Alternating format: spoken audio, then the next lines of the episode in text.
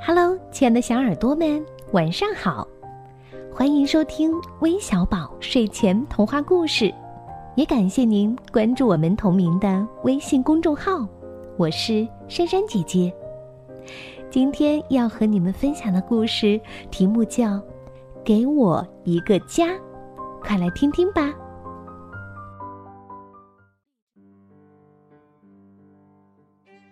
米莉和茉莉知道一个很特别的地方，这里特别安静，房屋很少，山丘连绵。这里有树林、溪流，还有池塘。动物们把它叫做家。但是有一天，一群开发商带着机器来到了这里。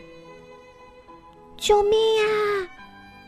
海鸟们喊着：“不要让他们把我们安家的地方踩平，那样的话，我们能去哪里安身呢？”救命呀！救命呀！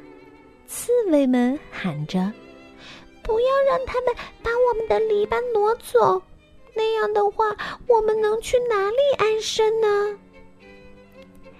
救命吧！青蛙们喊着：“不要让他们把我们的池塘抽干，那样的话，我们能去哪里安身呢？”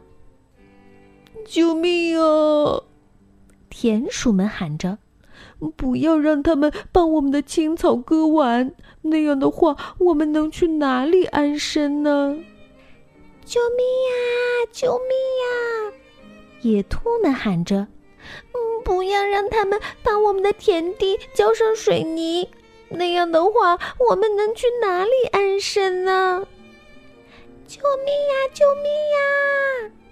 小鸟们喊着：“不要让他们砍我们的大树，那样的话，我们要去哪里安身呢？”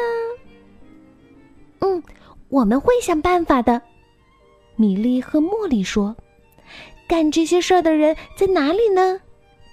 在那里，动物们喊着：“嘿，我们不能让你们这样做，我们不能袖手旁观。”米莉和茉莉说：“开发商们摘下帽子，脚在地上蹭来蹭去。如果我们不开垦这里的话，我们能去哪里呢？”他们问。“去一个没有动物居住的地方啊！”米莉和茉莉说道。米莉和茉莉帮助这些人搬木桩、建篱笆。嗯，这是一个特别的地方，他们说：“这是一个安静的地方，一个动物们把它叫做家的地方。”米莉和茉莉竖起一块“动物之家”的标志牌，他们说：“瞧，动物们终于可以得到保护啦！”